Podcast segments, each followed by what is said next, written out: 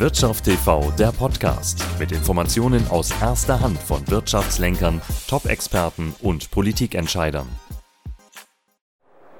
So, meine Damen, meine Herren, ich wünsche Ihnen hier ein herzliches Willkommen auf der Invest 2013 beim Backhaus Verlag. Unser Thema in den nächsten 45 Minuten. Vermögen aufbauen und schützen. Also gerade zur aktuellen Zeit wichtiger denn je. Meine Panelisten, man sieht sie schon, Expertenpanel ist angekündigt worden.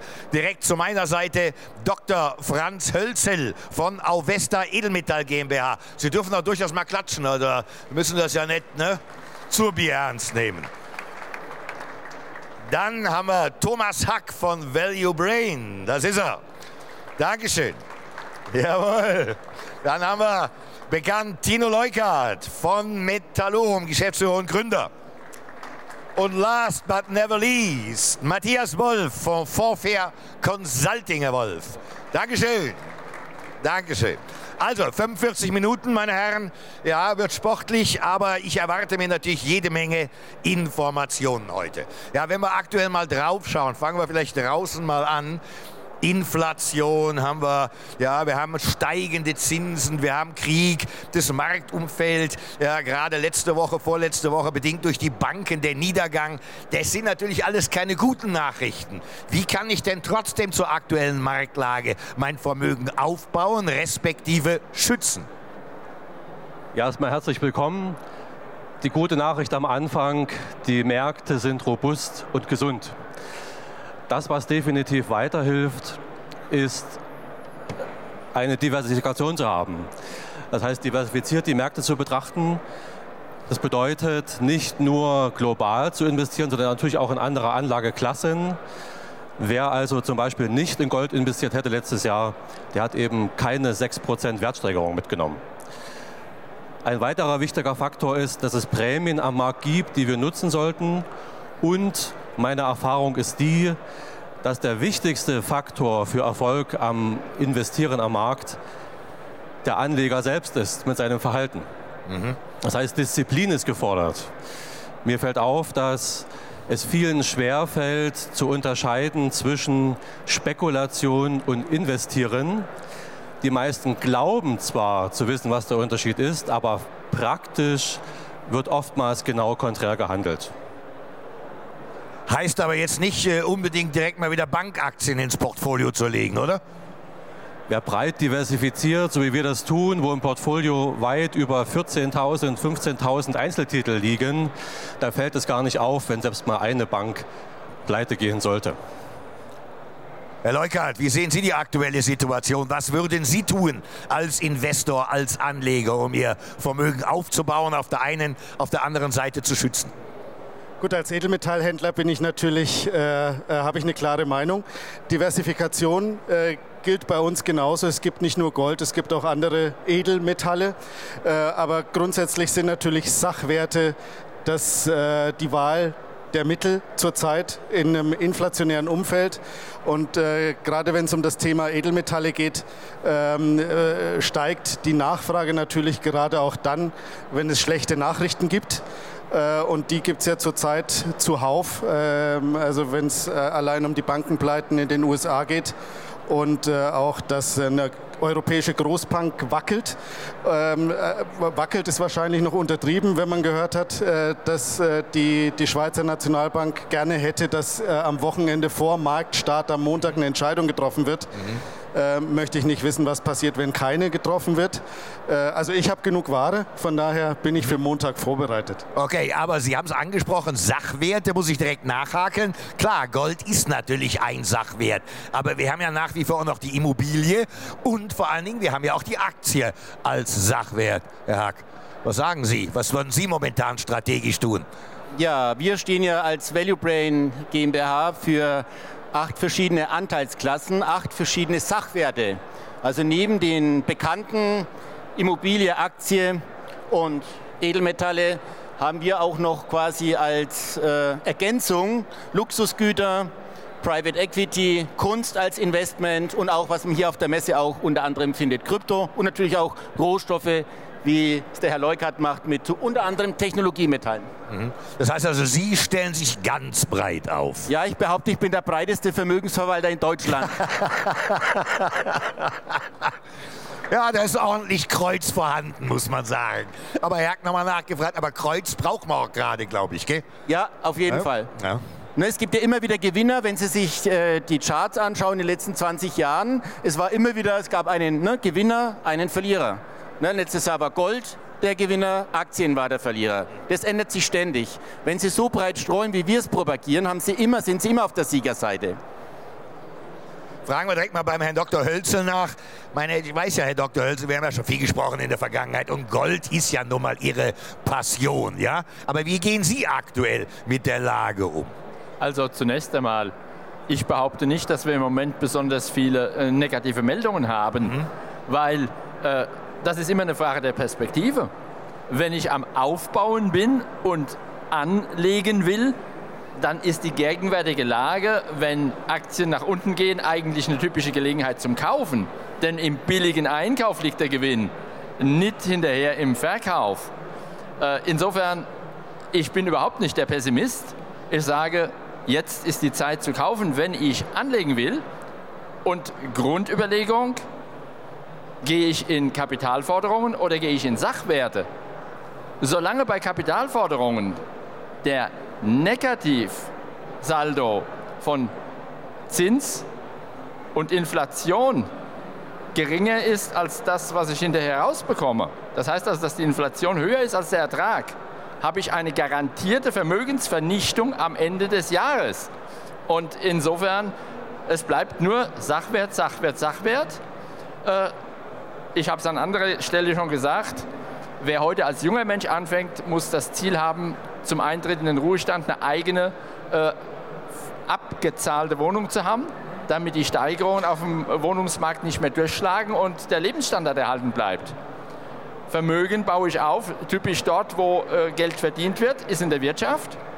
Und absichern muss ich über andere Assetklassen, also Edelmetalle. Und äh, das ist eine typische Versicherung. Und Versicherungen, das weiß jeder, kosten Geld. Äh, wenn ich es aber am Ende des Tages nicht habe, wenn der Versicherungsfall eintritt, dann bin ich, verzeihen Sie die spitze Formulierung, das ärmste Schwein auf Gottes weiter Welt, wenn ich keine habe. Bin ich noch ärmer. Ja, Herr Wolf, wenn wir mal hinschauen, auch das Thema Kosten ist ja ein großes Thema. Ja, das heißt also, wie, inwieweit kann ich Anlagekosten, muss ich die mit einrechnen bei meiner Strategie letztlich? Natürlich ist der einfachste Weg zu sagen, so wenig Kosten wie möglich. Ja. Wir bei Fondsanlage.de äh, gehen damit aber differenzierter um. Das heißt, man unterscheidet Kosten nach expliziten Kosten, die sehr leicht auch zu sehen sind. Die begutachten wir auch. Äh, da Alpha, Beta, Gamma-Kosten, die anfallen können. Aber auch implizite Kosten müssen berücksichtigt werden. Also Kosten, die versteckt sind, die vielleicht auch in der Anlage mit drin sind, die aber nicht ausgewiesen werden. Was sind das so für Kosten dann? Ja, das sind Opportunitätskosten, äh, Kost, Erträge, die ich nicht habe, weil ich zum Beispiel nicht die bestmögliche Anlagestrategie gewählt habe. Oder auch Kosten, die ähm, nicht, nicht gezeigt werden, wie zum Beispiel Abrechnungskosten auf Depotebene und dergleichen mehr. Also wir begutachten alles, vergleichen alle Durchführungswege, die es gibt, Banksparen, Depotsparen, Fondssparen, Versicherungssparen und natürlich auch dieses Thema Steuer, ein ganz äh, wichtiger Kostenblock. Ich kann so viel mehr Vermögen aufbauen, wenn ich eben hergehe und überlege mir, wie kann ich denn steueroptimiert Vermögen aufbauen. Wie kann ich sie optimieren, wo wir dabei sind? Die Steuerlast, Ja. indem ich den richtigen Ort wähle. Also ich natürlich sollte ich strategisch vorgehen, mir erstmal überlegen, welche Strategie passt, in welche Assetklassen investiere ich. Aber das Einkommensteuergesetz, man mag es kaum glauben, in Deutschland bietet so schöne Instrumente. Ich habe tatsächlich auch Möglichkeiten am Ende ein Investment in ETFs oder Investmentfonds unter bestimmten Umständen 100% steuerfrei auch abzubilden. Davon weiß natürlich die Bank nichts oder will nichts davon wissen. Aber aus dem Wealth Management, Ihr unabhängiger Honorarberater kennt sich damit sehr gut aus. Also ich muss nicht nach Malta oder Zypern ziehen.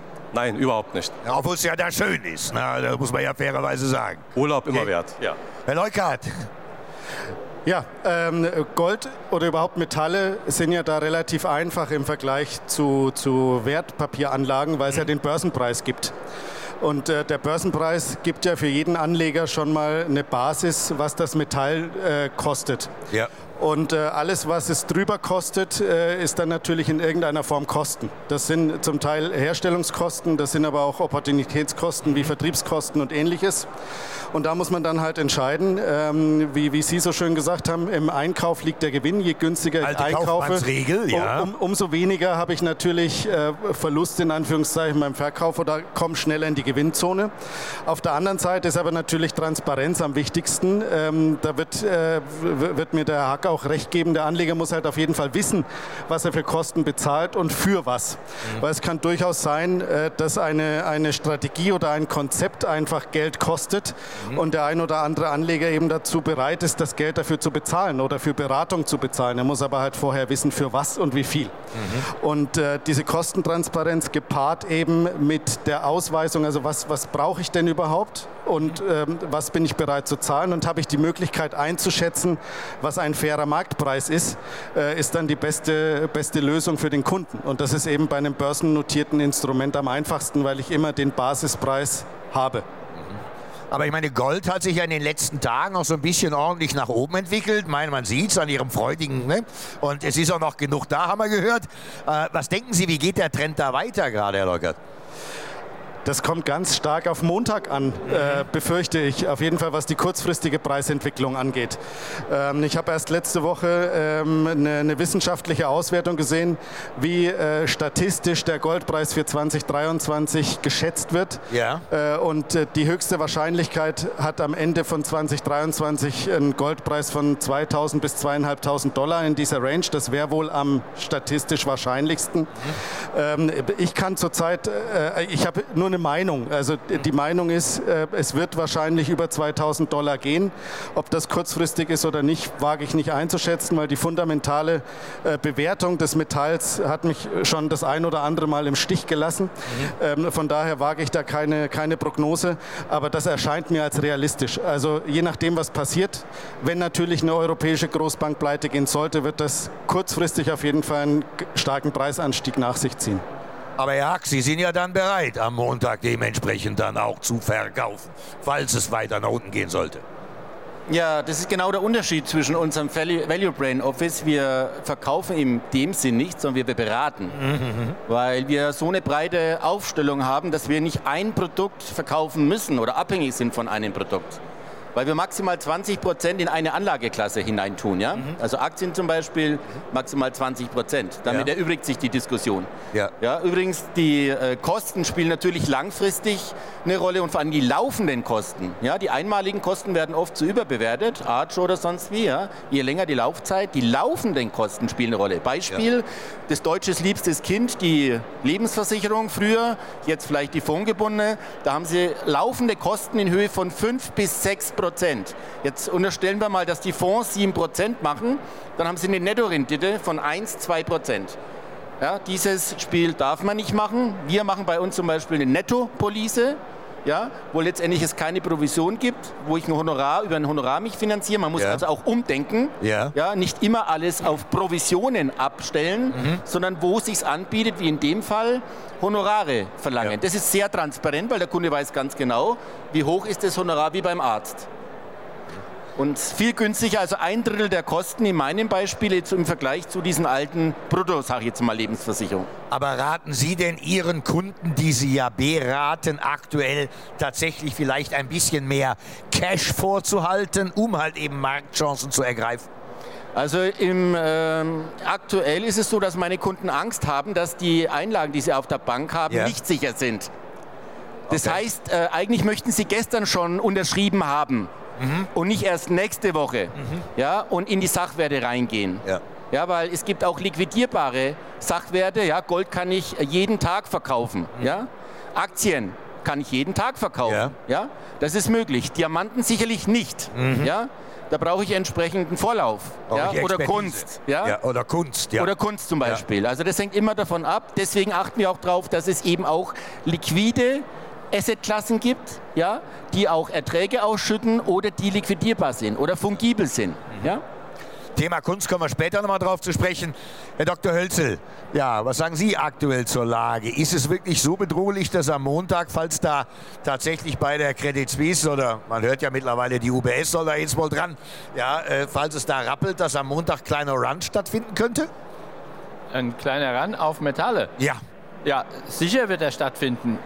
Aber ich behaupte nicht primär bei uns, hm. weil wir typisch nicht den Einmalanleger haben. Unser Haus ist spezialisiert darauf, äh, diese Edelmetallsparpläne äh, zu machen. Das heißt, viele, viele kleine, das ist auch unser äh, Credo, der normale Bürger muss einen Zugang kriegen zu dieser Assetklasse, zu diesen Edelmetallen. Mhm. Die Großen haben genügend Volumen, dass sie das immer machen können. Aber als wir 2009 anfingen, da hat ja, die ganze Vermittlerbranche gesagt, ach, man kann auch Gold als kleiner. Und diese Leute, die langfristig wirklich anlegen, nicht spekulieren, die verkaufen auch nicht, wenn der Preis etwas höher ist, weil die haben ein Ziel, nämlich ihren Ruhestand abzusichern. Und die wissen eines, die richtige Entscheidung für die Assetklasse ist wichtiger als im Moment ein bisschen Kosten, weil es spielt ganz was anderes eine Rolle wie sicher ist eigentlich mein Metall, gerade wenn ich einen Edelmetallsparplan habe. Wo sind die gelagert? Gibt es da externe Expertise drüber? Mhm. Ist ein Kontrolleur da, der dem Vorstand auf die Finger schaut? Also diese Frage, und da lassen Sie mich nochmal grundsätzlich sein. Kosten sind gut und schön, aber schon David Hume, der Nestor der englischen äh, Betriebswirtschaftslehre im 18. Jahrhundert, wusste eines. Wenn Sie zu billig einkaufen, dann ist Ihr gesamter Einkauf in Frage, weil zu billig kann niemand produzieren. Das heißt, das, was Sie kaufen, erfüllt unter Umständen seinen Zweck nicht. Sie haben also alles, was Sie an Geld gegeben haben, ins Risiko gesetzt. Kaufen Sie zu teuer ein, dann ist Ihr Risiko nur die Spanne zwischen dem Marktpreis und dem, was Sie zu teuer eingekauft haben. Das heißt, ich muss zunächst einmal eine Entscheidung treffen, was will ich kaufen und dann gucken, wo ist der Marktpreis, damit ich die zu billigen aussortieren kann. Und dann, wenn ich dann den Marktpreis kriege, dann bin ich gut. Und wenn ich zu teuer einkaufe, dann habe ich zwar was eingebüßt, aber mein Investment geht nicht flöten. Also das ist eine Sichtweise, die viel zu wenig heutzutage noch beachtet wird. Jeder sagt Kosten, Kosten, Kosten. Ja, sicher sind Kosten wichtig. Aber wenn ich zu wenig habe, dann stimmt irgendwas hinten drin nicht, weil zu billig, ich muss meine Leute bezahlen, ich muss den Einkauf des Metalls bezahlen, wie soll ich da zu billig sein? Geht gar nicht. Herr Wolf, wenn ich jetzt Anleger bin, ich bin jetzt neu und ich komme zu Ihnen und sage, Mensch, Matthias Wolf, ich brauche mal Ihre Hilfe. Wie baue ich denn zum Beispiel ein Portfolio auf? Ja? Nach welchen Kriterien sollte ich da vorgehen? Wie sieht es aus, wenn Sie da mal so eine Art Kuchen oder Diagramm zeichnen würden? Was gehört denn alles in ein vernünftiges Portfolio rein und vielleicht auch von der Stückelung? Weil mir passiert es vielfach auch, dass ich Kunden hier auf der Messe habe, die kommen mir mit Portfolio Portfolios mit zwei DIN A4 Seiten. Da sage ich, da hast du überhaupt keinen Überblick mehr drüber. Ja? Wie würden Sie das gestalten, wenn jetzt jemand Neues kommt? Wer neu kommt, ist natürlich erstmal wichtig, dass die Anlage, die Strategie, die man hat, zu einem persönlich passt. Das heißt, wir reden ja über Vermögensaufbau über Jahrzehnte, wenn langfristiger Vermögensaufbau gedacht ist. Und da sollte man niemals zu viele Risiken eingehen, die man gar nicht bereit ist zu tragen. Anders, andersherum ist es ja wohl wichtig, langfristig beim Vermögensaufbau jeden Prozentpunkt Kosten auch zu sparen. Mhm. Denn der Zinseszinseffekt zeigt ja, wie, wie wertvoll es ist, äh, möglichst viel Nettorendite zu haben. Wir haben drei verschiedene Renditen. Wir haben die Marktrendite, wir haben die Rendite des Produktes und wir haben die Anlegerrendite. Und die Anlegerrendite ist erstaunlicherweise viel niedriger als alle anderen beiden. Das heißt, mein Verhalten als Anleger, ich kann es noch mal wiederholen, wie ich mich positioniere. Ob ich eben in Marktphasen wie derzeit ruhig bleibe, investiert bleibe, voll investiert bleibe oder ob ich Angst bekomme und gehe raus. Das zeigt die Wissenschaft ja mehr als deutlich, mhm. dass hin und her nicht nur Taschen leer macht, sondern vor allem langfristig gar nichts bringt. Es ist, es ist wissenschaftlich absolut belegt und wir investieren mit unseren Kunden evidenzbasiert.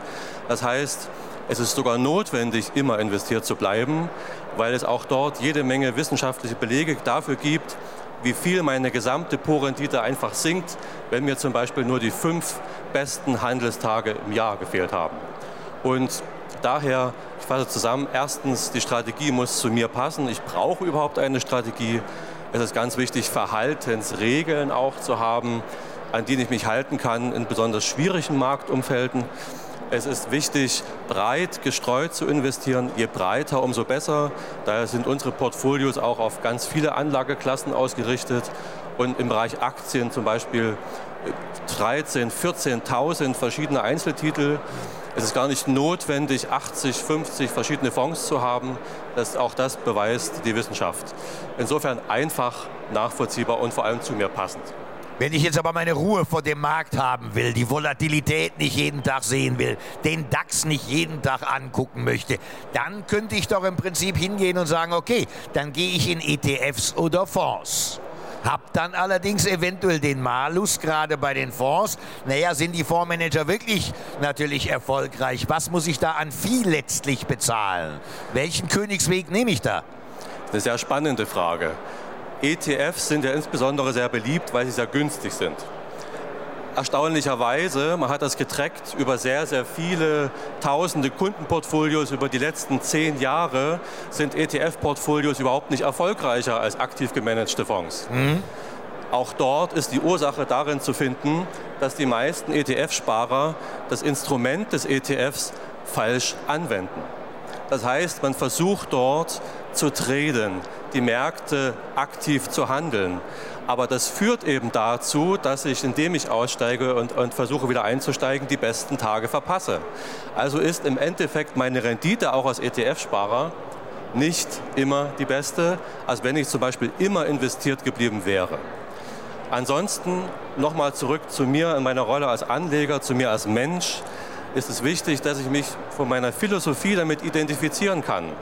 Das heißt, wenn es für mich wichtig ist, dass es Menschen gibt, die mit dem CEO sprechen, der in die Firmen geht, der Fragen stellt, warum ist denn deine Firma, lieber, liebe BMW zum Beispiel, warum bist du zukunftssicher aufgestellt, dann kann ich das nur mit einem aktiv gemanagten Produkt machen. Und über zum Beispiel Nettopolisen habe ich diesen Kostennachteil gar nicht, weil Nettopolice, wie es der Kollege anspricht, schreibt mir ja die Bestandsprovision, die sonst die Bank einsteckt, einfach gut. Also wenn es mir wichtig ist, entsprechend ein aktives Management zu haben, ist die Netto-Police vorzuziehen. Ansonsten, wenn man es einfach haben möchte, kostengünstig, klar der ETF. Aber bitte nicht aktiv handeln. Das heißt also, die ETFs, wenn ich sie einmal habe, dann zukaufen, monatlich laufen lassen und dann vor allen Dingen den Effekt, den viele, glaube ich, noch gar nicht so drauf haben, den Zinseszinseffekt natürlich mit einrechnen. Genau richtig. Okay, gut. Jawohl, Herr Hack. Nur ganz kurz zu ETFs. Also da würde ich halt darauf achten, dass die Titel, die Sie da drin einkaufen, physisch hinterlegt sind, nicht derivatbasiert. Weil dann kann es Ihnen passieren, ein Produkt entscheidet sich immer, wenn Sie es verkaufen wollen. Und dann merken Sie den Unterschied. Bei derivatbasierten ETFs, da ist es oft so, dass Sie da sehr lange Wartezeiten haben. Und wenn jetzt alle verkaufen würden, kann es sein, dass Sie Ihr Geld nie bekommen. Was wir machen im Bereich Aktien, ist Dimensional, ist die Wissenschaft des Investierens. Sie investieren einfach in den Markt, wie er kapitalisiert ist weltweit. Ja, seit 45 Jahren. Gene Pharma hat einen Nobelpreis vor 40 Jahren dafür bekommen. Im Schnitt 13,5 Prozent Rendite, 0,18 bis 0,42 äh, Verwaltungsgebühren, also sehr niedrig. Dazu kommt noch mein Honorar. Ja. So, und da haben Sie die Titel physisch. Das heißt, wenn Sie hier einen Anteil verkaufen, haben Sie das Geld innerhalb von drei Tagen auf Ihrem Konto. Sehr wichtig. Ja, das ist ja ein wichtiger Bereich. Herr Leukert, Thema Gold. Ja? Bevor ich nachher den Herrn Dr. Hölzel nach einem Goldplan, Sparplan frage, frage ich bei Ihnen nach, ja, wir haben ja, wir haben ja Barren, wir haben ja Goldmünzen, Krügerrand, einer der bekanntesten. Wir haben ja auch Nuggets. Kommt es da auf die Größe an oder wie gehe ich da am besten mit um? Es ist wie immer im Leben, es kommt immer ein bisschen auf die Größe, auf die Größe an. an. Die, ähm, vor allem, wenn wir wieder auf das Thema Kosten zu sprechen kommen. Ja. Ähm, ich möchte kurz unterscheiden zwischen der, der Anlage oder dem Kauf des Kunden im Laden ähm, also Ware gegen Geld und der Kunde, die Kundin geht dann damit nach Hause.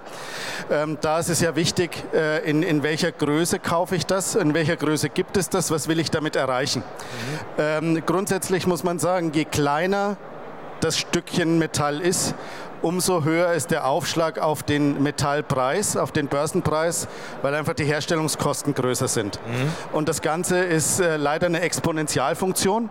Also äh, der 1 Kilogramm Goldbarren hat den geringsten Aufschlag auf den Goldpreis in Prozent, der 1 Gramm Barren den höchsten. Und da sprechen wir von äh, beim Kilo unter 1 Prozent und bei dem 1 Gramm Barren über 20 Prozent. Das heißt dann, ich habe die Opportunitätskosten im Einkauf. Wenn ich ein Kilo in einen Gramm Bahn kaufe, habe ich das gleiche an Material, muss aber über 20 Prozent mehr bezahlen. Habe aber den Vorteil, dass ich das in 1000 Stücken wieder verkaufen kann. Und da muss ich entscheiden, ob ich dann natürlich diesen Preis bezahlen möchte. Jetzt gibt es dann noch den Unterschied zwischen Barren und Münzen und das ist äh, so ein bisschen Geschmackssache. Barren sind grundsätzlich günstiger. Wenn ich also das meiste Material fürs Geld haben möchte, dann kaufe ich einen Goldbarren. Der Krügerrand als bekannteste Goldmünze, die bekomme ich halt überall auf der Welt wieder verkauft. Viele unserer Kunden haben immer einen Krügerrand im Geldbeutel mit dabei, ja. weil wenn irgendwann irgendwo auf einer Auslandsreise die Visakarte nicht funktioniert mhm. und man kein Bargeld dabei hat, dann hat man halt den Krügerrand dabei, den man dann irgendwo mal wieder verkaufen kann. Dann habe ich noch ganz kurz als Einschub natürlich die Möglichkeit, wenn ich als Investment Edelmetalle zur Einlagerung kaufe, mhm. dann ist die Größe nicht entscheidend, weil meistens für den Kunden ähm, Großbarren gekauft werden, wovon der Kunde dann in, im Rahmen von ähm, Bruchteilseigentum Metall kauft und somit günstiger kauft, als äh, wie wenn er das jetzt im Laden kauft, hat aber eben die Ware nicht physisch zu Hause oder in dem Verwahrort seines, seiner Wahl. Mhm. Nun wird ja gerade Gold auch immer gekauft, nicht nur im Bereich von Inflation, sondern generell bei Krisenzeiten, wie wir immer sagen, gerade in Deutschland der sogenannte sichere Hafen, um sich so ein bisschen gegen Konjunkturschwankungen auch abzusichern. Ist es denn letztlich wirklich so? Und wieso geht der Goldpreis, Klammer auf, verdammt nochmal, Klammer zu, seit Jahren nicht eigentlich über die 2000 Dollar Marke bei der Situation, die wir eigentlich haben? Das könnte ich Sie fragen. Äh, die Frage stellt sich wirklich, ich ja. kann da auch nur mutmaßen. Yeah. Aber dadurch, dass wir ein, ähm, ein börsennotiertes Metall haben, dessen Preis sich leider eben nicht mehr an der physischen, am physischen Kauf und Verkauf orientiert, sondern eben an dem derivativen Verkauf. Also es äh, existiert eine Vielzahl oder ein, ein, ein hohes Multiple an äh, edelmetallbasierten Wertpapieren, als dass es wirklich ähm, Metall gibt. Ähm, und äh, der eigentliche Edelmetallpreis wird nicht am äh, Metallmarkt gemacht, sondern eben am Wertpapiermarkt. Mhm. Und äh, äh, dort sind eben andere Player am Start, sodass nicht nachvollzogen werden kann, warum sich jetzt der Goldpreis wie in welche Richtung entwickelt. Manche sprechen dann natürlich auch so ein bisschen verschwörungstheoretisch von Manipulation. Ähm, aber im Endeffekt. Aber hast du manchmal den Eindruck, machen. die Bundesbanken halten da irgendwie einen Deckel drauf oder so. Ja, das liegt aber meiner Meinung nach auch daran, dass Gold ein, ein Panikmetall ist. Mhm. Äh, weil es kommt ja dazu, wenn wir eine Krise haben, wer auch immer die Krise definiert, äh, so eine Bankenkrise jetzt äh, ist, ja, ist ja mehr als das, was damals in Griechenland passiert ist. Mhm. Äh, damals, äh, was in Griechenland passiert ist, waren die Leute vor den Goldhändlern Schlange gestanden ja. Äh, und haben die über Wochen leer gekauft. Das ist zurzeit nicht so. Also man ist ein bisschen abgeschlossen abgestumpft, was, das die, was, das, was die Definition von Krise betrifft. Mhm. Ähm, und auf der anderen Seite ist äh, die Frage, was, was, was passiert dann damit mit dem ja. Goldpreis. Ja. Aber das ist eben eine individuelle Geschichte. Und wenn äh, der Goldpreis mit zusätzlich steigen würde, würde das die Panik verstärken. Okay. Weil man natürlich sagt, okay, die Krise ist da, der Goldpreis steigt, verdammt, mhm. ich brauche das, das jetzt auch. Das muss wirklich schlimm sein, genau. Okay. Und deswegen ist, glaube ich, äh, es sinnvoll oder gewollt, dass das nicht so sprunghaft passiert. Bleiben wir noch ganz kurz beim Gold, bevor wir auf das Thema Kunst als Investment kommen. Interessiert mich sehr. Herr Hack, Herr Dr. Hölzel, so ein Goldsparplan, ja? Äh, für wen eignet sich sowas und wie beginne ich denn sowas dementsprechend auch? Also zunächst einmal, für wen eignet es sich? Für jeden und jede. Wie beginne ich sowas? Ja, wie ich eigentlich jeden Vertrag beginne, mit einer Unterschrift, sei es äh, elektronisch, sei es auf dem Papier. Das Allerwichtigste zum Beginn ist erstmal die eigene Entscheidung, ja, ich brauche sowas, ja, ich will sowas. Und dann fängt es an, wen suche ich mir als Vertragspartner aus? Äh, ich habe an anderer Stelle bei einem Vortrag mal gesagt, wenn Sie sich dann orientieren wollen, welches Unternehmen Sie nehmen, schauen Sie mal über den Bundesanzeiger in die Bilanzen hinein. Der Edelmetallhändler, der die Metalle seiner Kunden in seiner Bilanz ausweist, der überträgt kein Eigentum. Mhm. Der hat das Metall und Sie haben nur eine Forderung. Und damit sind Sie, ja, wenn irgendwas passiert, äh, zweiter Sieger. Das heißt also, äh, die Metalle müssen wirksam in das Eigentum des Kunden übergegangen sein. Das ist das A- und O-Kriterium. Und das Zweite ist, äh, wo werden diese Metalle gelagert? Lagert dieser Edelmetallhändler in einem eigenen Lager? Dann brauche ich ein hohes Vertrauen, dass dort nichts passiert.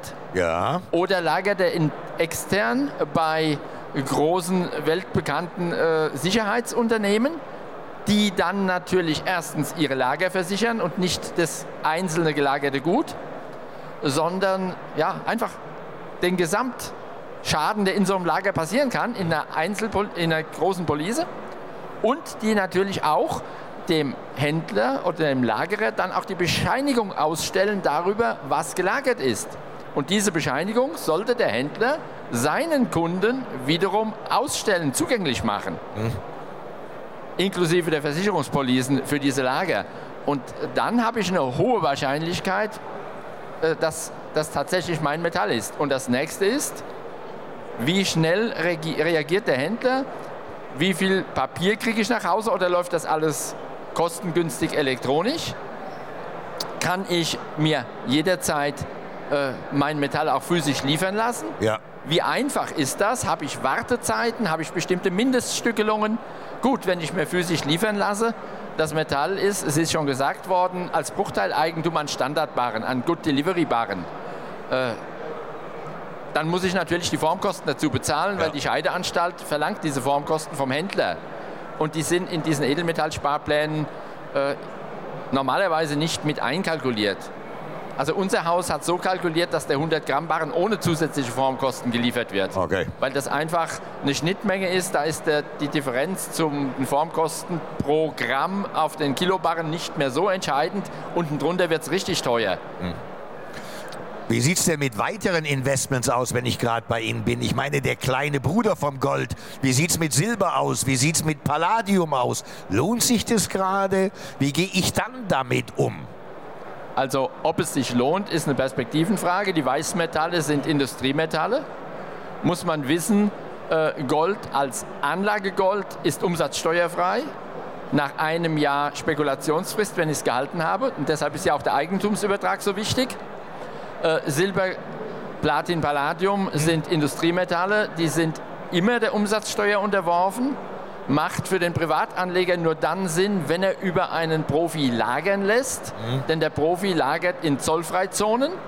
Mit anderen Worten, die Ware wird ohne Umsatzsteueraufschlag an den Kunden verkauft, weil der Händler das vorher einkauft, einlagert in der Zollfreizone und dann im Lager befindliche Ware dem Kunden verkauft. Mhm. Wenn der Kunde dann später diese Ware geliefert haben will, zahlt er nicht nur die Formkosten auf, beispielsweise Silber, sondern auch die dann gültige Umsatzsteuer auf den dann aktuellen Preis. Okay. Also äh, das, das, ist ja schon teuer. Ja, das wird teuer. Also die Weißmetalle rentieren sich eigentlich nur dann, wenn ich wirklich lagere. Und dann noch ein Tipp: Schauen Sie sich den Händler an. Wenn Sie die Weißmetalle, weil zum Beispiel Silber jetzt gut gestiegen ist, verkaufen wollen, Gewinn mitnehmen wollen, Gold dafür kaufen wollen, kriegen Sie den normalen Ankaufspreis und müssen Sie fürs Gold den normalen Kaufpreis zahlen? Oder hat er da Sonderkonditionen? Mhm. Also unser Haus hat, wir nennen das Switch, mhm. äh, eine reduzierte Marge dazwischen und äh, ja, wir wollen halt den Kunden halten. Ich wollte gerade sagen, Sie wollen halt ja Geld verdienen. Herr Hack, das Thema Gold haben wir gehabt, Silber haben wir gehabt, Palladium haben wir gehabt. Meine, man kann natürlich einen Oldtimer noch anlegen, man kann einen Bierdeckel anlegen, aber natürlich auch in Kunst. Ja? Dann sage ich, okay, wenn ich ein Gold habe, einen Barren, dann weiß ich, der kostet mich tagesmäßig so und so viel Geld. Bei Kunst tue ich mir da natürlich schwer, einen Preis zu ermessen. Wie gehen Sie damit um? Wie machen Sie das? Ja, es muss sich natürlich äh, bei Kunst um etwas Skalierbares handeln. Ja. Also es geht nicht, dass Sie ein Bild an, bei einer Auktion erwerben. Das mhm. ist nicht skalierbar. Ja.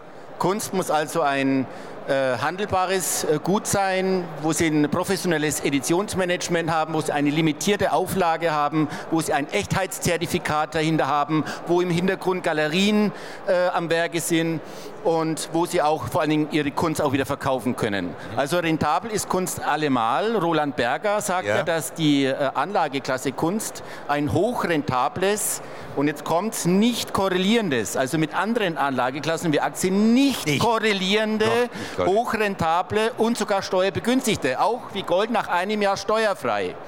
Anteilsklasse ist und auch eine Alternative zu Aktien. Ja, ja. Also wir haben eine Alternative zu Aktien und wir haben vor allen Dingen einen Stabilisator. Mhm. Denn äh, Kunst hat sich ähnlich wie Diamanten äh, als äh, negativ korrelierend oder gar nicht korrelierend erwiesen mit Aktien. Das heißt, ich stabilisiere mein Aktien- oder mein Gesamtportfolio. Ich nehme die Volatilität aus meinem Gesamtportfolio heraus. Das sind so ein bisschen entscheidende Kriterien. Übrigens von der Rentabilität her, äh, Deloitte äh, äh, Price Index hat ergeben, ergeben, dass wenn Sie die 12,5 Jahresperioden vergleichen in den letzten 30 Jahren, dass man immerhin auf 6,2 Prozent Rendite kommt. Und okay. wenn Sie Vivian Mayer zum Beispiel gekauft haben, wer sie kennt, äh, können Sie auch in einem Sechsjahreszeitraum 100 Prozent erwirtschaftet haben. Ne? Aber wie machen Sie das, wenn ich jetzt als Kunde komme, letztlich zu Ihnen und sage, Mensch, Thomas, ich würde ganz gern was in Kunst machen. Ja, dann sagen Sie mir, okay, da und da haben wir jetzt den und den Künstler oder die und die Bilder oder. Also zunächst mal, die Künstler sind alle schon tot. Ja. Also es sind keine Nachwuchskünstler, hm. ja, die sich beweisen müssen, ja. die sind alle schon tot. Die hängen alle in, in der so MoMA, die hängen so alle im Museum, im Museum of Modern ja. Art. Ja. Wir reden hier von Künstlern, äh, die im Bereich äh, Fotografie unterwegs sind. Das hm. heißt, 1972 hat die UNESCO Fotografie überhaupt erst als Kunstform attestiert. Äh, Fotografie, können Sie sich vorstellen, da gibt es so zwölf richtig gute, weltweit bekannte Künstler. Vivian Mayer habe ich schon genannt, August Zander oder Professor Gerster, der vorletztes Jahr gestorben ist, hier aus Baden-Württemberg übrigens ähm, die eine Edition auflegen von 15 als Beispiel. Die ersten fünf Bilder kosten 3.700 Euro, die zweiten fünf Bilder 4.700, das 11. bis 13. 5.700 und das 14., 15. 6.700. Wenn die 15, es wird nie ein 16. geben, wenn diese 15 verkauft sind, dann natürlich ist der Preis nach oben offen. Ja? Okay. Also so ungefähr funktioniert es mit Fotografie, das ist skalierbar. Okay. Verstanden, das habe ich verstanden. Ja? Wie ist denn momentan die Anfrage in Deutschland oder aus Deutschland von Deutschen nach dem Investment in Kunst? Also die, die, die Nachfrage ist so groß wie noch nie. Warum? Weil sehr viele junge Leute, Sie sehen es draußen auch, die in Krypto investiert haben, die wollen ihre Gewinne realisieren in Werte wie Kunst, die bleibend sind. Mhm. Das sind bleibende Werte. Was mit Krypto passiert, das weiß keiner. Ja? Äh, auch wir sagen, ein Prozent kann man da auch investieren, da könnte ich auch okay. drüber referieren. Ja, ähm, aber das ist letztendlich das, was junge Leute suchen, einen bleibenden Wert. Ja. Wie Diamanten, wie Luxusgüter okay. oder wie Kunst. Mhm. Oder Technologiemetalle. Oder Gold. ja, also interessant, muss ich dazu sagen. Äh, Herr Wolf, wenn wir mal drauf schauen, wäre das so was für Sie, ein Investment in Kunst? Oder sind Sie da raus? Da bin ich raus, das kann ich nicht beurteilen. Man sollte immer nur in das investieren, was man versteht, wo man ja. sich gut auskennt. Und ja. es ist gut, wenn es Spezialisten gibt, die das können. Ich könnte es nicht. Also Sie bleiben beim Brot- und Buttergeschäft. Mein, mein, Geschäft ist, Menschen dabei zu helfen, sinnvoll Vermögen aufzubauen, insbesondere bei Unternehmern. Ja. Darauf haben wir uns spezialisiert. Das heißt, das heißt generell, auch wenn Sie hier über die Messe gehen, es gibt so viele tausend verschiedene Anlagemöglichkeiten. All das ist Mittel zum Zweck, um Ihre persönlichen Lebensziele zu erreichen. Das sollte man sich erstmal bewusst machen. Wählen Sie immer nur das aus, was zu Ihnen passt. Ich wiederhole mich da auch gern. Und für mich sind die Unternehmen für Unternehmer eines der wertvollsten Assets, die ich habe. Das heißt, wenn ich klassisches Unternehmer mich mit Vermögensaufbau beschäftige, gehe ich zur Bank, spreche dort oder bekomme Angebote vom Immobilienmakler oder vom Kunsthändler, aber keiner betrachtet wirklich meine gesamte Lebenssituation. Was macht mich denn aus? Aber den größten Hebel habe ich eben, indem ich beide Welten zusammenführe. Indem ich schaue, wie kann ich denn meine Unternehmenswelt besser strukturieren, wie kann ich dort erhebliche Steuervorteile generieren und wie bringe ich das denn in Einklang mit meiner Privatmöglichkeit als Unternehmer. Es macht also nie Sinn, das zu trennen. Es ist ja immer ein Mensch, dem beides gehört. Und also sollte man es immer auch ganzheitlich betrachten. Okay. Herr Leukert, wir haben das Thema eben gehabt. Barren, Nuggets, Münzen, all das, was da ist. Aber ich kann natürlich auch Scheine auf Gold kaufen. Macht das Sinn? Ja, das kann schon Sinn machen, nur ähm, weil es natürlich die günstigste äh, Form ist, äh, in, in Gold zu investieren. Nur äh, ist das, was ich gesagt habe, ja jetzt schon wieder falsch. Ja? Also man investiert nicht in Gold. Ein, äh, einleitend hatten wir das Thema ja schon, dass äh, wenn, ich, wenn ich ein Wertpapier kaufe, kaufe ich immer einen Schuldtitel und habe das Emittentenrisiko und wenn der Emittent pleite geht, ist mein Wertpapier wertlos. Mhm. Und äh, wenn ein Investor eben in, in Edelmetalle investieren möchte, möchte, dann sollte er immer das Eigentum daran erwerben können, müssen. Und somit fallen sämtliche Wertpapiere weg. Ähm, und äh, ich habe zwar höhere Kosten insgesamt, äh, weil ich natürlich ein, Metall bewegen muss. Äh, das ist ja. kein Knopfdruck. aber ich habe im Endeffekt immer die Eigentumssicherheit an dem Metall, was das höchste Gut ist, noch in Deutschland. Und von daher würde ich immer empfehlen, ähm, das Metall so zu kaufen und in irgendeiner Form Eigentum Eigentum daran zu erwerben. Nun haben wir dann als letzte Möglichkeit, gerade wenn es ums Gold geht, auch noch die Möglichkeit, auf Minenaktien zu setzen. Ja, das ist natürlich ein Bereich, den so manch einer durchaus faszinierend findet. Aber da haben wir natürlich so ein bisschen die Problematik der sogenannten Penny Stocks drunter, ja, die sehr, sehr volatil sind. Oder ich entscheide mich wirklich für die großen Minengesellschaften wie eine Newmont und so weiter. Wie wäre da Ihr Ratschlag? Das Problem ist wie bei jeder Aktie, ich muss wissen, wie das Unternehmen dahinter aufgestellt ist. Ähm, die, die Argumentation für Minenaktien ist klar. Ich äh, investiere quasi in Gold, das es so noch nicht auf dem Markt gibt und äh, wo es am günstigsten ist. Also ich, es ist noch in der Erde drin und äh, ich äh, werde natürlich auf, die, auf das Potenzial äh, investieren. Das Problem an äh, Minengesellschaften ist das, sie sind nicht in Europa. Mhm. ich habe also wenig Möglichkeiten, Möglichkeiten, ähm, da wirklich die Informationen abzugreifen, die ich benötige, um das Unternehmen einschätzen zu können. Und bei den großen Minengesellschaften, wie Sie gerade genannt haben zum Beispiel, ist äh, der, der Fremdkapitalanteil relativ hoch. Somit habe ich natürlich auch eine gewisse Unsicherheit. Ich habe also nicht die direkte Korrelation mit dem Goldpreis, dass also die Minen ähm, äh, einen gewissen Vorlauf haben oder Nachlauf, ist egal, auf jeden Fall mit dem Goldpreis mitziehen, mhm. was durch den hohen Fremdkapitalanteil natürlich verfälscht wird wird und ich nicht weiß, was die zurzeit mit dem Geld machen oder ob sie sich verspekuliert haben. Also äh, wenn, wenn, wenn Sie in der Beratung sagen, äh, ein Prozent bei Krypto, äh, dann würde ich sagen, für einen Edelmetallanleger ein Prozent bei ausgewählten Minenaktien ist okay, aber das ist äh, ein Hochrisikoinvestment. Nochmal zum Herrn Hack zurück. Äh, das Thema Krypto haben wir ja gerade mal angesprochen. Mein bekannt ist ja ist der Bitcoin im Prinzip, aber da haben wir ja natürlich mittlerweile, ich glaube, an die 10.000 verschiedene Kryptowährungen unterwegs. Wo wäre denn jetzt, sag ich mal, wenn Sie sagen würden, die Top 5? Also ich mache nicht die Top 5, sondern ich mache die Top 30. Oh, okay. Muss ich Sie enttäuschen? Ich Wenn Sie so viel haben, keine Antwort geben auf die Top 5. Ja, weil genau das ja. mache ich nicht. Genauso, wenn ja. Sie mich fragen würden, ob ich Einzelaktien empfehlen würde, ja. würde ich sagen, mache ich nicht. Mach ich nicht. Okay. Ja, mhm. Wir machen auch, äh, wie der Herr Wolf, 13.000 Aktien, ja, haben wir da. Also wenn Sie mhm. da so kommen, kann ich Ihnen nicht helfen. Aber die 30 von der Kapitalisierung, von der Seriosität, ja, größten, seriösesten Kryptowährungen, die, mit denen handelt mein Partner ja, und erzielt damit in den letzten drei Jahren, Achtung, mit dem Handel, kaufen, ja. verkaufen. Ja. Wie Währungshandel 300 Prozent in den letzten drei Jahren. In den letzten fünf Jahren, die Zahl sage ich nicht, weil ja. das glaubt hm. eh keiner. Hm. Letztes Jahr ist der Bitcoin um 61 Prozent gefallen. Ja. Die, Performance, noch, die Performance bei meinem Partner war letztes Jahr 20 Prozent plus. Okay. Mhm. Aber welche Kryptos hat er denn da noch drin, so als Name? Ist dann Dash Ethereum noch mit dabei? Naja, die bekanntesten ja. sind sicherlich drin, die Sie alle kennen. Ethereum, ja. okay. Bitcoin, Ripple, okay. Ripple äh, Litecoin und so okay. weiter. Ja. Aber das, wie gesagt, das ist ja eine professionelle Vermögensverwaltung. Mhm. Ja? Und die hat jetzt nichts mit Spekulation zu tun. Spekulieren tun wir übrigens nicht.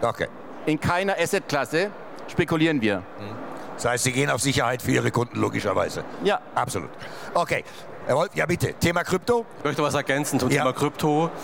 Ähm, was man aus meiner Sicht unbedingt beachten sollte, ist das politische Risiko, in Kryptos ja. zu investieren. Wer das Geld kontrolliert, der hat die Macht. Und wir haben jetzt schon in den letzten Jahren gesehen, wie Regierungen per Knopfdruck Zugänge zu den Kryptowährungen abschalten können. Ich denke an Russland, ich denke an Indien und alle großen Zentralbanken dieser Welt arbeiten an der eigenen digitalen Währung. Insofern sollte man zumindest bei seinem Investment im, Hinterkopf haben, dass es ohne weiteres möglich ist, dass es so ähm, gesteuert werden kann, dass der Zugang zu Bitcoin und Co. vielleicht auch abgeschaltet wird. Also verboten wird. Zum Abschluss gefragt, Herr Dr. Hölzel, wie sieht es denn bei Ihnen aus? Kryptowährungen. Ist das was für Sie? Gucken Sie sich sowas überhaupt an oder sagen Sie, nee, da lasse ich mal ganz die Finger weg? Also, äh, das ist jetzt eine Frage für meine persönliche äh, Vermögensgestaltung. Genau. Äh, und da habe ich mich dagegen entschieden, weil ich es einfach, ja, ich verstehe die Grundzüge, mhm. aber ich verstehe nicht, was die dort machen. Ich habe keinen Einfluss und damit steigt für mich das Risiko. Ich äh, investiere lieber in Dinge, die ich verstehe. Wir hatten Oldtimer schon mal. Äh, das sind die Autos aus meiner Jugend. Mhm. Die faszinieren mich. Und äh, da habe ich nicht nur eines, äh, aber beileibe nicht die hochpreisigen. Mhm. Auch das ist wieder eine Frage von äh, Entscheidung, was mache ich, sondern typisch die alten Autos, Opas oder Omas Sonntagsauto, 15, mhm. 17, 18 Jahre alt äh, wenige Kilometer, Brot- und Butterautos, zum Beispiel ein alter Opel Corsa mit 24.000 Kilometern, äh, den die Dame, weil sie jetzt aufhört, Auto zu fahren, irgendwo loshaben will, aber nicht irgendwo hin verkaufen möchte, wo das Auto dann äh, von Jugendlichen an die Wand gefahren wird, sondern sagt, Sie haben doch, äh, sind Sie nicht daran interessiert? Dieses Auto wird nie große Preissprünge machen, hm. aber es wird auch nicht nach unten fallen. Es ist ein schönes Hobby dass das Geld, das ich reinstecke, wenn ich es je verkaufen müsste, mal wieder rausbringt, also als Kaufkraft. Äh, das, aber das sind persönliche Entscheidungen und ich überlege mir ganz deutlich, äh, dafür, weil ich meinem Sohn nicht zumuten kann, dass er dieses Hobby, das ja kostenintensiv ist, weiterpflegt, eine Stiftung zu machen, damit das als hinterher auch erhalten bleiben kann. Okay. Aber das sind dann wieder ganz persönliche, ganz persönliche Sachen, Angelegenheiten, äh, die jetzt hier mit der Anlage unserer Zuhörer haben. wenig zu tun haben. So, schauen wir mal in die Glaskugel. Letzte Fragerunde, bevor wir noch schon enden müssen. Herr Wolf, Thema DAX zum Jahresende. Wenn am Montag alles gut geht, ja, was wir ja hoffen wollen, ja. Was denken Sie? Geht es weiter rauf? Ich meine, wir haben einen tollen Jahresstart gehabt. Wir haben uns sogar mal entkoppelt. Habe ich in 25 Jahren auch noch nicht erlebt als Börsenkorrespondent, dass wir mal schneller und weiter laufen als Amerika. Ja, beim Dow Jones, S&P 500 oder auch bei den Technologiebörsen. Denken Sie, der DAX hat noch Kraft bis Ende des Jahres noch mal ordentlich zuzulegen? Also kurzfristig wird es noch mal etwas nach unten gehen, ja. aber zum Jahresende definitiv nach oben. Ja. Herr, Herr Leukert. Der DAX? Ja. Puh.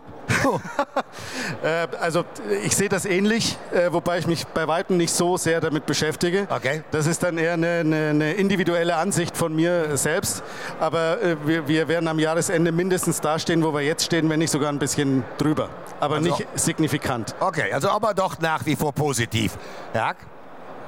Also Spekulation, wo der ja. DAX am Jahresende steht. Ja. Wir machen es äh, so, wie die Welt kapitalisiert ist. Mhm. Und die Welt ist äh, in Deutschland gerade mal 3%. Also okay. Sie fragen mich jetzt nach 3% meines Aktienportfolios. Fragen Sie mich vielleicht eher, wie das äh, äh Portfolio insgesamt strukturiert Dann ist. Dann fragen wir das. Ne? Wie ist es strukturiert? Genau, naja, wie die Welt kapitalisiert ist. Also, wie, also 3%. Naja, USA, Frage, USA, wie viel Anteil hat USA an der Weltmarktkapitalisierung? 24, 25 Prozent. Bitte? 25 hätte ich gerechnet. Über 50 Prozent. China, Durch die Aktien. China, ja, China, China, mit Baidu und den China, ganzen großen Aktien. Was, schätzen Sie China? Ah, da liege ich da mal bei noch knapp 20 drauf. 6 Prozent. 6, oh, okay. 6 Prozent. Okay. Russland, weil wir jetzt gerade Krieg ja. haben, Russland. Wie viel haben wir? Nicht mal ein Prozent, 0, kein Prozent. Ja, also vernachlässigungswürdig. Also fragen Sie mich lieber, wie ich schätze, wie die Weltkapitalisierung mhm. in diesem Jahr laufen wird. Und nachdem wir letztes Jahr in unserem Portfolio minus 7,5 hatten ja. äh, und das Jahr vorher plus 30 Prozent, denke ja. ich, dieses Jahr könnte es ein leichtes Plus geben von 7, 8 Prozent. Ja, das wäre schon mal sehr ordentlich. No? 7, 8 Prozent wäre eine schöne Performance. Genau. Herr Dr. Hölzin, ganz kurzer Blick. Ja, also ich bin für alle Sachwerte optimistisch, hm. weil gerade jetzt, wir hatten die Bankenkrise am Anfang, ja. äh, das wird auf die Kapitalforderungen durchschlagen. Äh, die Anleger, gerade auch die Normalbürger, werden verstärkt auf Sachwerte gehen und das treibt den Preis. Also stabil bis positiv. Das hört sich da gut an. Meine Herren, ich danke Ihnen. Ich danke Ihnen, Auditorium, an Matthias Wolf, an Tino Leukert, an Thomas Hack und Dr. Franz Hölzel für diese Runde hier beim Backhaus Verlag zum Thema Nachhaltigkeit und Investments. Dankeschön herzlich.